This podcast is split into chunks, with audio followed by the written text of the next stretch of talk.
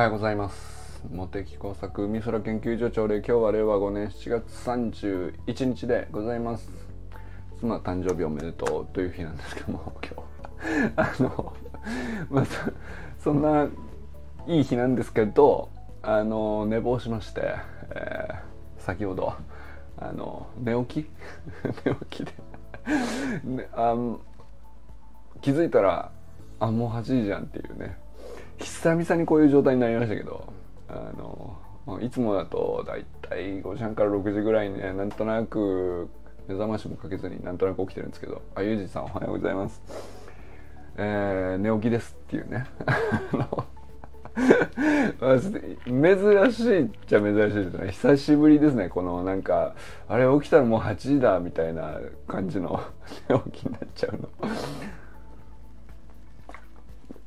えー、昨日はですね、まあ、特になんか夜遅いっつっても、まあ、12時には寝てたんですけど、まあ、昨日ね、あのー、東京体育館の方でですね、まあ、丸一日朝から晩までっていう感じだったんでちょっと、まあ、僕何したわけじゃないんだけどまあまあやっぱりあのテンションが上がることって疲れるんですね。多分ね。あの、まあ、何があったかっていうと、まあ長女のねあの高校3年生なんですけど、まあ、最後の夏っていうやつですね。まああの野球で言えば甲子園のねあの8月にありますけどまあああいうのと似たようなのがですね娘がやってる部活のチアダンスドリルというのではまあ全国大会みたいのがあって、えー、まあ予選がいつだったかな6月あたりにあって、えー、それでまあ関東優勝して、えー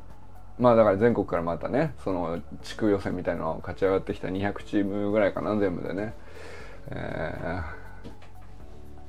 ー、その中でまあなんかそのダンスの種類もいろいろあるんで、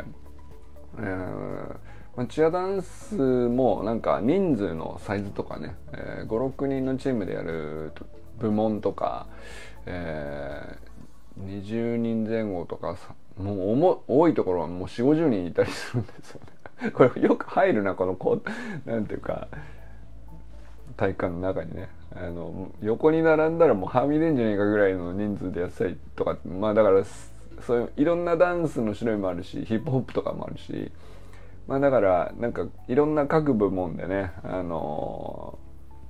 1位2位3位が決められてでまあチアダンスのソングポング部門ミディアムとかなんかそうそういうふうに小分けにされた中であの、まあ、まずなんかその何チームいたんだろう決勝ね10チームいないぐらいだと思うんですけどねその各部門ごとには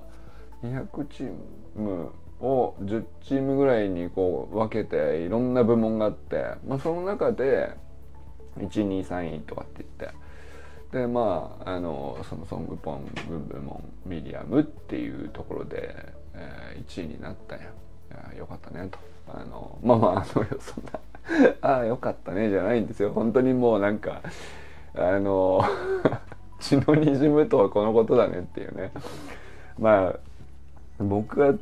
普段ねあのチアダンスに関して何かできる立場でもないですし何か言えることもないのでまあとにかく何て言うか頑張っててるとか夢中になってるとかハマるとはこのことですねっていうあの状態をねただただ一緒に生活して見てるだけなんで特に何て言うのかなあの一緒に走ってきて、えー、まあ感動っていうのとはちょっとまた距離感あるんだけどもでもまあまああの本当にさすがだなと思いましたね。でまあまあそれも、えー、部門の中で1位を取ってなおかつその200チーム全体の中で総合得点みたいのを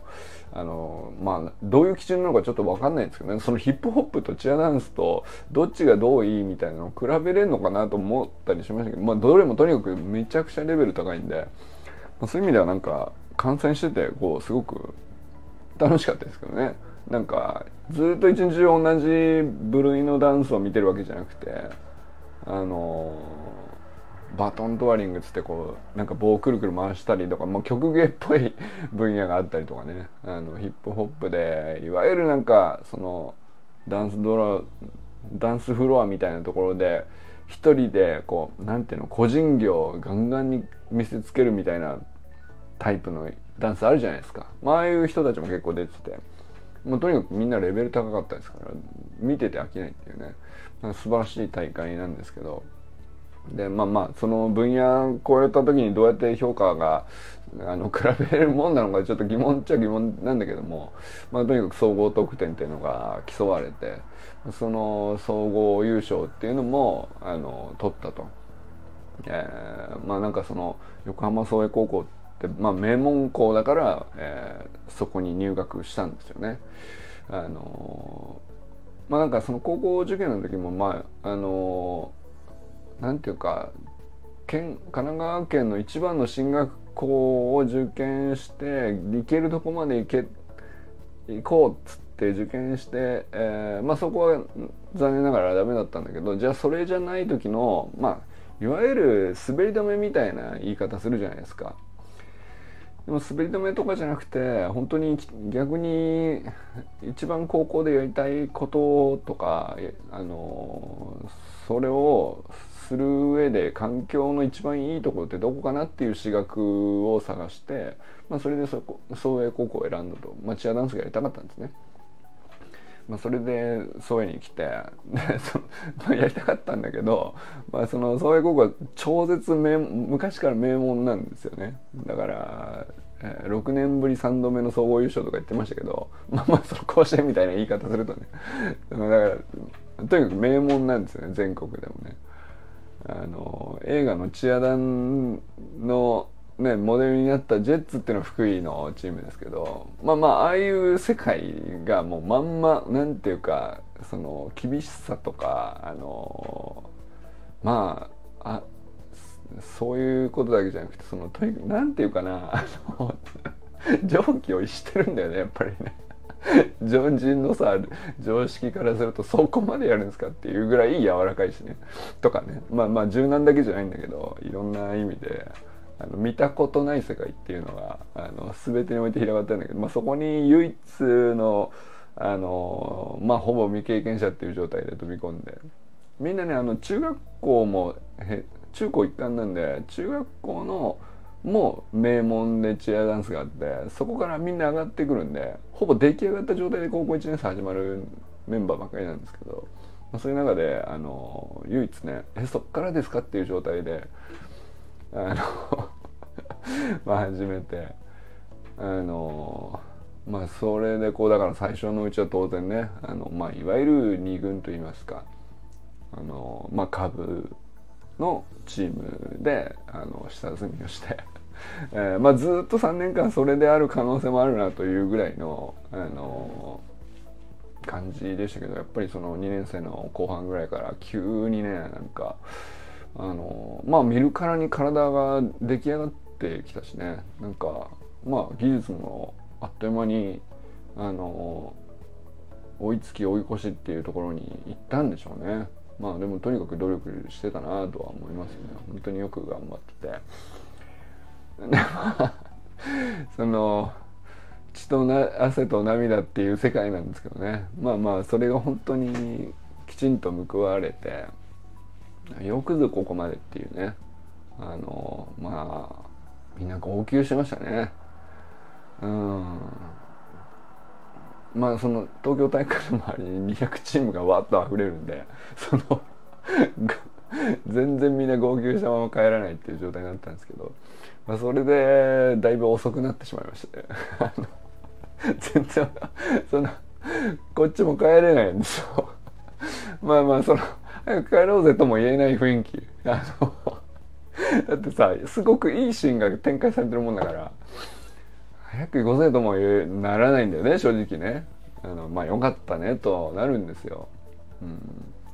まあそんな中であのまあ一番キャプテンっていうかそのチームで一番うまかった、まあ、娘がとにかくねあの幸運だったなと思うのはそのチームの一番うまい子とあの、まあ、娘が一番そのうまくない状態の時から最初からすごく仲良くやってたんですよね。それが多分一番幸運だったんでしょうね。あのまあ、それってそのただ頑張ってるから仲良くなれるっていう簡単な話じゃなくてやっぱ相性もあるからね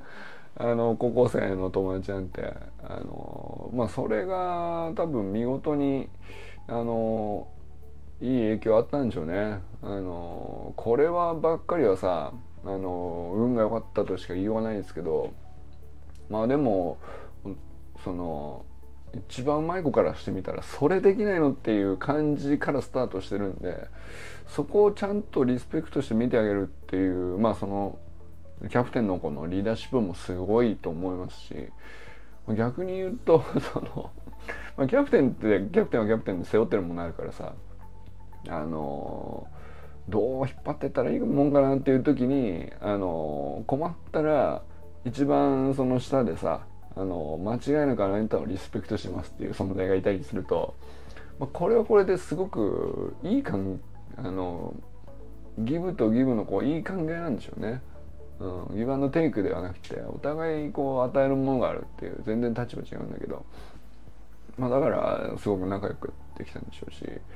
でなんかその子のお母さんがめちゃくちゃいい話しててその その彼女は、まあ、一番うまくない技術もない状態、まあ、体力もなんだったら一番ないですよ。だって中学校の時はさあのチェロ弾いてたんで その運動部じゃないんで。どういうことっていうなぜここにっていう状態からスタートしてるからあのまあでもとにかくその、まあ、努力すればしただけこう割と形に現れ進歩が現れやすいフェーズから入ってるんでそのまあ一緒にね練習ついていくだけでもアップアップな状態のところをこう一生懸命ついてってそ,、まあ、そうするとこう努力してそれが報われるっていうのを周りからするとさ周りのメンバーからするとあのまあ目に見えるんですよね。あのでだけど周りのメンバーはもう一通り過去にあの血のにじむような努力を一通り済ましてですねめちゃくちゃ上手くなっちゃってた状態でそこからさらに上に行くにはどうしたらいいっていう課題と向き合ってるから、まあ、そういう状態の時ってすごいメンタルきついじゃないですか。そういう時にこうあの初心に帰るっていうかあの、まあ、そういうことだと思うんですけどね。あのとにかく努力して 1+1 を積み上げればあの必ず前に進めるっていうことを分かってる、まあ、それを信じてる存在がこう目の前にこう、まあ、赤ちゃんのような 存在がいるとすごい希望を持てるじゃないですか。なんかそういう感じに映ってたんでしょうね。だからそれをなんかすごくことあるごとに親子で喋ってたみたいなことを言ってあのまあもうあのもちろんね親から見てもそうなんだけどあのそういうこと周りがこうキャプテンとか周りの子たちが評価するような、まあ、とにかくそういういいチームだったんだなっていうのをねあのお話聞かせてもらってで同時にやっぱりそういうのを感じ取れるっていうのはさあの、まあ、その人自身も過去努力すれば上手くなれるって信じて積み上げた時期が自分にもあって時期まあそのずっと積み上げてたんだけどあのなかなかうまくなれないけど積み上げてる信じて積み上げてたっていうことによって今自分がここまで来てるっていうのを知ってるからさだからそのあまた同じ道をこう3年遅れぐらいであの子もやってんだなみたいなのを理解できるっていう文脈がちゃんと分かるっていうのは、まあ、その子も本当にそれだけの努力してきたっていうことだと思うんですよね。まあ、なんかそういうなんていうかあのまあだからなんかそのダンスドリル自体はねもう2分そこそこのねめちゃくちゃ短い一瞬の出来事なんですけど そこそれのために何百回何千回と全体で通してちょっともうミリ単位のズレを許さないっていう世界でやってるからまああの延々と3年間ねあの同じことずっとぐるぐるぐるぐる回してきた中でもやっぱりねその人なりのこういろんな文脈があって努力を積み上げるっていう文脈がさいろいろあってさ。でそれがこう必ずしもいつもいつも一致して共有できるとは限らないんだけどもそれが本当にうまく共有できたってことなんだろうなとあのまあお話聞いたりしててね。あの思いましたよね。あのまあとにかくそんな感じでですね。あの非常にいい日だったんですけどもあのエネルギーをあの いやあのエネ本当はねエネ元気づけられて勇気づけられてエネルギーをもらって帰ってきましたが僕としては美しいところなんですけどめちゃくちゃヘトヘトです。っていうね、まあ、そういう状態でこうさっきね起きっていうところから始まったんですけど、えまだ目が覚めておりません。あの目を覚めてない状態で朝礼したの初めてかもしれないですね。はい、えー、まあまあまあとにかくそんなあ昨日はねそれで一日朝礼おはお休みしますっつってね。あのちょっと東京体育館でちょっと時間取ってライブ配信でもしようかなと思ったんですけどほんとその暇ないぐらいね もうずっとなんかですよ。朝9時から夜8時ぐらいまでやったんじゃないですかね。あのまあとにかく章が多いんで1234をいろんもうむ20個ぐらいの部門に対して123でしょだから60個ぐらいこう賞状とトロフィーととかってやってるわけよ。それもいいよね。でもきちゃんと喋れてる。そうですか。口回ってますかね？なんか。頭も口もちょっとねあのいささかあの回ってないんですけど俺の中でね。あのはい、聞いていただいてありがとうございます。まあまあちょっと久々にねちょっと自分の話してしまいましたが、えー、えー、ちょっと一息ねちょっとつきます。えー、安倍由紀子さんおはようございます。本当にねあのまあ友人さんとねコーチングセッションを受けられた友人さんの試合もありまして、えー、友人さんのも読み応えありましたね。あの伝わる伝わる、えー、伝える伝わるっていうねあのずっとまあこのサロンの中であの僕もユージさんのユージンさんの言葉に対するあの意識っていうかあの共有してきたつもりですけどうんうんと本当にゆっかさんのコーチングであの改めてである部分もあるかもしれないけどなんかよりうん何て言うかなあの輪郭のはっきりした言語化になってる気がしましたね。昨日あの投稿いただいてて。まあいずれにしてもそのゆかさんと すごく いい時間だったみたいであのまあよかったよね。とにかく先月入ってきてくれたばっかりのね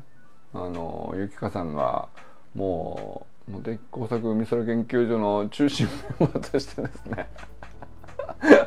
あのみんなを引っ張ってくれてましてこれは何ていうかあの私としてはですね本当にいやこんな日が来るのかというねあの理想いやこうなったらいいなと思ったことは実はあんまりないんだけどこれ最高だなって思ってるっていうね すごくないですかだってねあのまあまあまだまだ弱い20代のあのまだまだ勉強中ですっていうさすっごい謙虚な人じゃないですか。で、まあ、だけど誰よりも勉強してるよねやっぱりね。その持ってるもんえぐいなこの人っていうあのまあ僕からするとですよあのいや本当になんていうかね47年生きてて経験値的には倍あるはずなんだけどもで学ぶ時間だって倍あったはずなんだけどもああはるか先を行かれとるなっていうねその 僕の20代と落ちるそうそういうそう思いましたあのいやそうそう。だから俺もそうなのよね。まあだからまあでもそのあね比べるもんじゃないかもしれないっちゃそうなんだけどさ。いやでもありがたい話だなと思いますよね。あのそういうなんていうかさ伸び盛りであの資質もあれば伸び盛りであの努力も全く怠る気配がないというですね。あのそんな彼女がえー、まあこのコミュニティを選んできて入ってくれたわけで、まあ、これほどその なんていうのか私からするとですねこれほど恵まれた状況ってちょっとあの後にも先にもなかなかこれ来るんだろうかっていうぐらいねちょっと信じられないぐらいこれはすごいこと起きてんなっていう思いますね。まあまあだから優香さん個人もすごいんだけどと同時にやっぱりその優香さんがこういろんな人とかを前なんていうか前のめりに関わってくれてるじゃん。そのコーチングセッション提供するんで日数ここ候補取ってとかってその調調整とかまで自分でやってるからね。モテ作パワー発揮する そうじゃあ俺のパワーってことにしときましょうかこれはね。まあ何にせよ引き寄せた理由はあるでしょうから。そうそう。いや俺のこう知られざるパワーあったんでしょうねこれね。ゆきかさんがこう入りたいと思ってくれた理由はねどこかにあったでしょうから。あのまあそれその僕もそうですしそのなんなんだったら僕もねゆきかさんにコーチングを、えー、先週ですか受けてうんその時も言ったんですけど僕さあの僕なんかからするとですねあの40代40もう後半になったあのまあ童話が言ってもお兄さんと呼ばれる年齢ではないんですよね。確実におじさんなんですよね。っていうか髪も真っ白だしさっていうさ。そういう年齢でこう20代の人が会話で付き合ってくれるっていうのがまあねこれね貴重なんですよね。切るってね。それだけでも貴重なのにっていうね。まあそれだけでも貴重なんだけども合わせてはいはいっていうだけじゃなくてやっぱり本当に親身になってくれたじゃないですか。まあ、ユージンさんも周平さんもね、あの、体験したと思うんですけど、まあ、とにかく本当にこう聞き方がうまくて、まあ、これが傾聴ですねっていう、あのー、まさしくまあそれはコーチングのスキルとしてね基本なのかもしれないけどもまあ、言ってもうーんなんて言うんですかね長年熟練でもうこのコンサルティングの業界で30年40年やってますとかだったら分かるけどさそれぐらいの傾聴って難しいことだからね。あの すげえなと思うよね。やっぱレベル高いと思って。あのー、まあだからなんていうかまあ本人がねトレーニングのつもりか分かんないけどよほどトレーニングしてなかったらできる簡単にできることじゃない。キャラクターとかそういう問題じゃなくてできることじゃないよなと思いながら、まあ、だからそれだけのこうどなんていうか身につけてきた本当に価値のあることをねあの僕らサロンメンバーにこうなんていうかさあの一人一人時間作って「あおはようございますゆかさん」そうゆかさんもねあのコーチングセッション8月になりそうですけどなんか本当ととにかく今ね楽しみですね。なんかそのサロンメンバー同士でコーチングセッションしてが行われるっていうこと自体がね あの何ですかこの奇跡はっていう感じですね。あのだってさまああの オンラインサロンもいろいろあるでしょうけどめちゃめちゃすごいすごいあありがとうございます。ゆかさんもね、あの、チアダンとか、多分、ちょっとご見識あるんじゃないかと思うんで、自分が傾聴されてることが客観的に分かった瞬間、すげえってなりました。そうだよね。そうなんですよね。なんか本当に、その、スポーツでいうとこのすごいプレーを見た瞬間みたいな、あの、うわ、これすげえなってなるっていうね、その、えぐい距離のホームランを見たっていう時とか、まあ、ああいうのと近しいものがありましたね、僕はね。こんなんできんのっていう、その なんていうかさ、まあ、コーチングとか傾聴とかって形に現れないから、気づけるかどうかっていうとね、あの、まあ、話を聞いてもらってる側がなかなか気づけないもんなんじゃないかなと思うんですけど、ああ、のー多分ねこう僕らもいろいろサロンの中でそういう勉強をちょこちょこしてきたからかもしれないですけどユージンさんとかね周平さんとかゆかさんとかあのー、まあ傾聴ってものすごい大事だけどやろうと思ったら意外とめちゃくちゃ難しいことで、えー、上には上がいてですね。ただ聞いてりゃいいわけじゃないですからねこれね。黙ってぽーっと聞いてもこれ傾聴じゃないんで。でも得てしてそうなるんですよね。聞き手に回るってだけでも価値あるんだけどもさ。うんうんうんってあのうなずいて聞くだけでも意外と難しいんですよ。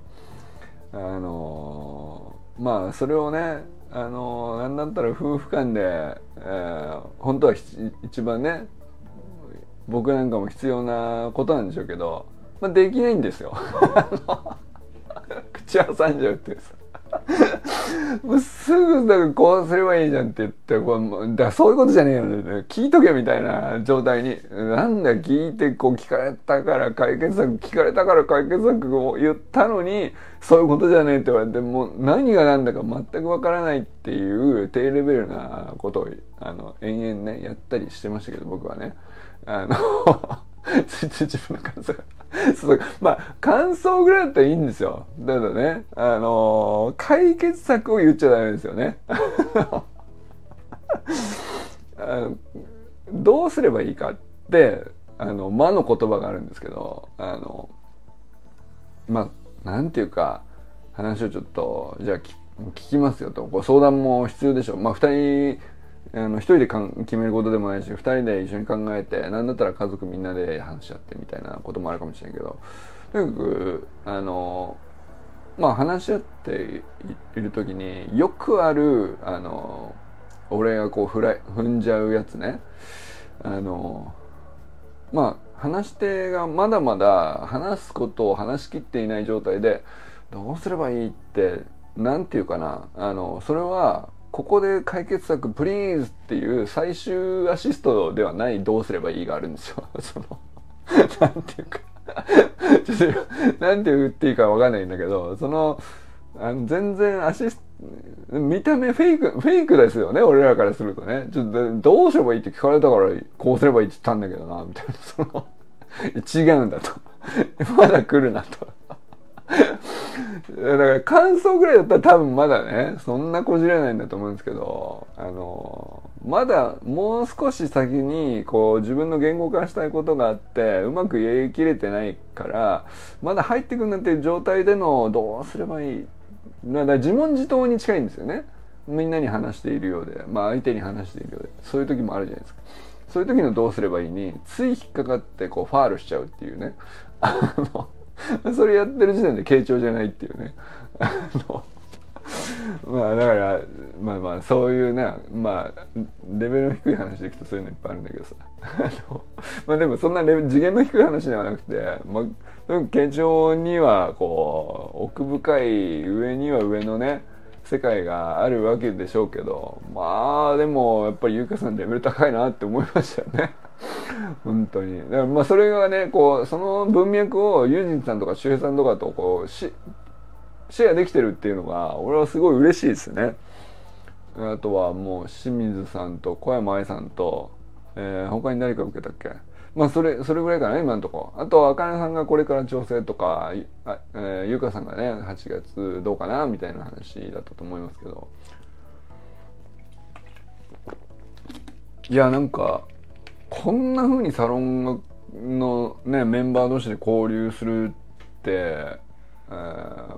まあちょっと最初も言ったんですけど狙ってたわけじゃないんだけどこれある種理想だなと思いましたねなんかね。本当にだってなんていうか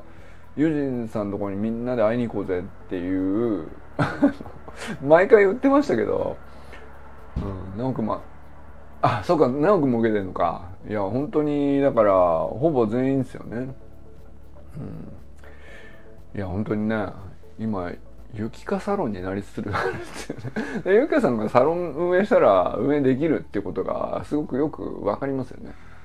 あのまあ何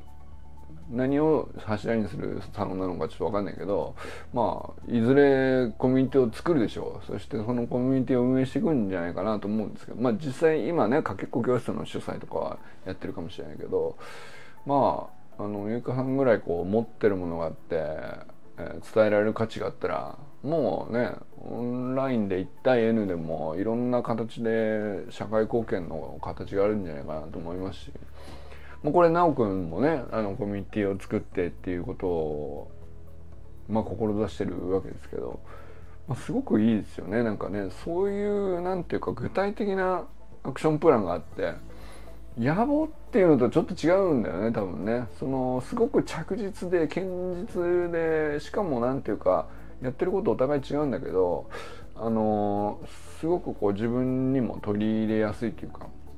うん、ゆかさんもゆきかさんも笑顔がとても素敵ですよね。うん、これは本当にそう思いますね。なんていうか状態のいい人の笑顔ってあの分かるようになってきた気がしますね。なんていうのかなあの笑顔が素敵ってまあ笑顔になった時点でねどんな笑顔であっても基本的に僕は素敵だと思ってますけどでも本当に状態のいい人の笑顔ってさやっぱなんていうのかなうんそのなんていうんですかねまだ例えばね昨日チアダンスのドリルとか行くとねあの徹底的に作り込まれた笑顔をめちゃくちゃハイレベルであの提供するということによって結果本当にエネルギーが湧いてしまうというまあそういう競技なんですよね。でも作り笑顔なの。あのでこれは何ていうかいかにうん人工的に素晴らしい笑顔を作り出すかっていう何ていうかもうそのフィジカルな世界筋トレだよねこれはっていう。その踊ってるまあ踊ってて楽しいは本当に本人たち感じてるんだろうなっていうのも分かりますけどと同時にやっぱり何ていうかただなんとなく楽しいから笑ってるっていうのとは別世界でうんと演技の振り付けの一部としての笑顔があるんですよね。チアダンスとかってね。まあだからプロフェッショナルなんですよね。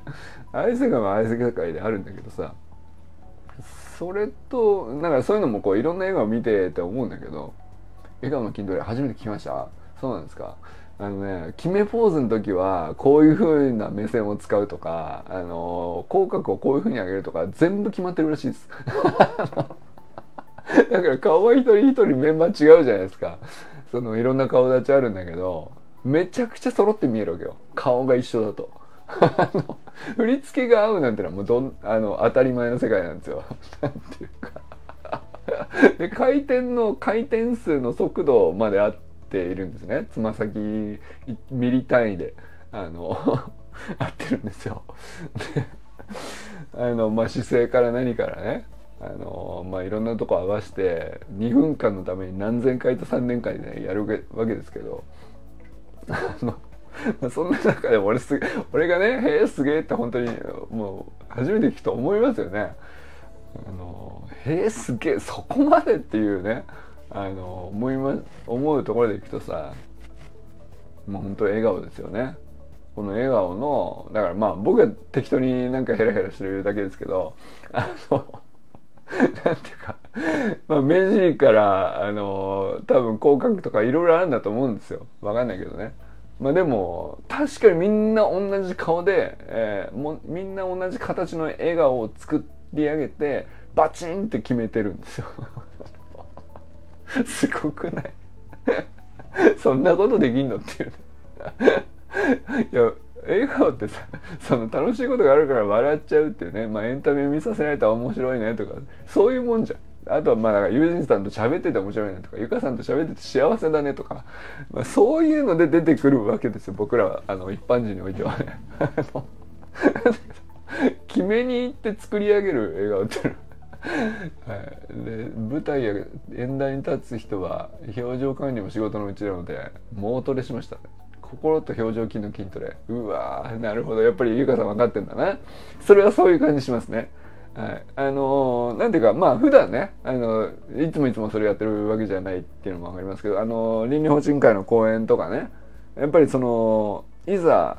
あの舞台に立った時の表情の作り方ってやっぱプロは全然違うのよ。全然ちゃうなと思いました、うん、あれはだから通じるものを感じましたね。まあまあまあ。でもそれねやってる人は やっぱり逆にこうなんていうか使える表情筋の数が多い多いからえーとまあ、普通の人がただ笑うだけでは使い切れてない表情筋の数々を全部使い切れるようになってるんですよね。だからあの普段のまあ普通にこう人間関係でこうやり取りしてて笑顔になるっていう時の笑顔もやっぱり全然力が違う。全然違うのよ。それはねだから心の筋トレまあまあ心の筋トレはねもちろんそれはそれであると思うし笑顔の筋トレもあるんですよね。でやりきってる人たちはこれはまあどうなんでしょう。え顔の筋トレもまあだからねあのいずれねあの年を取ればあの落ちていくのはしょうがないものかもしれないけどでもやっぱいつにいくつになってもあの人が笑ってるの見ると本当なんていうかホッとするとか説得力あるとかあのつい言うこと聞いちゃうみたいな。それぐらいのさ笑顔ってあるじゃないですか。あれはだからその、まあ、本人がどういうふうに意識してるかは別としてねやっぱり間違いなくありますよね。あの素晴らしい笑顔素敵な笑顔ってのは本当にあるんだよね。あの上には上があるって、まあ、あんまりその上下作んなくてもいいのかもしれないけどそのそれこそねあのまあ僕らさあの筋トレといえばねユージンさんはあの歯磨きしながらベースポジションじゃないですか。まあ、あれをやることによって腸腰筋があの日常生活においてもその必要な筋肉であるということを自分の体にこう伝えてですねあの、まあ、いろんなプレーが良くなっていくと。ゴルフのスコアが上がったりとか、えーまあそのスポーツやんなくても基本的にやっぱり姿勢も良くなるでしょうし。あ周平さんおはようございます。今日さんにも来た。ちょっと長く話してるからか。そうか。えー、まあまあねその腸腰筋の筋トレ僕らやってるじゃないですか、うん、友人さんが患者さんや飼い主さんの前で振る舞う時にも表情やエネルギーを管理してらっしゃると思う。あそれはそうかもしれないですね。そうそうそうそう。まあ長年やってると結局使っちゃってる筋肉っていうのがあるし。おはようございます周平さん。周平さんもねあのえー、シェアいただいたんですけどねゆきかさんのコーチングね。いや本当になんていうかあの綺麗にまとまっててびっくりしましたね。これはまあだからその ちょっと感慨深いものがあるというか その周平さんがなんていうか本当にこうなんていうのかなあのー、自分にこう心理的に引っかかるものなくこうスーッと書き書き出してるっていうかさそういう文章を投稿してくださっててまあゆきかさんのねコーチングのおかげっていうのももちろんあると思うんですけどでもやっぱりさ僕らねあの初期め意識したことないですが自然にやってる。そうそう自然にやって培ってる部分っていうのを自覚するとまたちょっとあの上がるかもしれないですね。うん、あ確かにって自分で気づけるメタ認知の瞬間にまたレベルが上がったりしますよね。うん、ちょっとコメント欄忙しいですね。今日は。はい、ありがとうございます。そうそう。で周平さんもさなんかあのー、LINE で一言ねあのー橋の学校こういうふうにいいんだよと練習会ちょっと一緒に行こうよっていう一言の文章を作るのに 1週間ぐらいイップスになってこう書けないんですっていうさ。あそこから始まってるからね。で第まあサロンの中に LINE に送る文章をまあその添削とかじゃないですよ。ただただこうここは安全圏なんであのとにかく第1個を投げる第2個を投げるっていうのを繰り返して無事投げれましたみたいなことをやってさっていう時から10ヶ月が経ち、えー、なんとねあんな自分の考えがこう論理的にも構造化されて本当に言葉も輪郭がはっきりしてて素晴らしいなと思いましたね。はい。ということで、ちょっとね、あの、だいぶ長く喋ってしまったんですが、あの、おかげで目が覚めました。今日はね、寝坊してしまったんですけど、目が覚めましたので、この辺で、えー、終わりたいと思います。今日もね、皆様どなたと笑いますでしょうか。今日も良き一日をお過ごしください。また走れるようになったら、涼しくなったら、皆さんと一緒に走りたいです。ゆうかさん、ぜひ一緒に走りましょう。はい。ということで、良き一日を。じゃあね、ありがとうございます。ゆかさんありがとうございます。ゆうじんさんありがとうございます。えー、しゅうさんありがとうございます。ごめん、あのー、みんなにご挨拶忘れてましたが。はい皆様も、えー、良き一日をお過ごしくださいじゃあね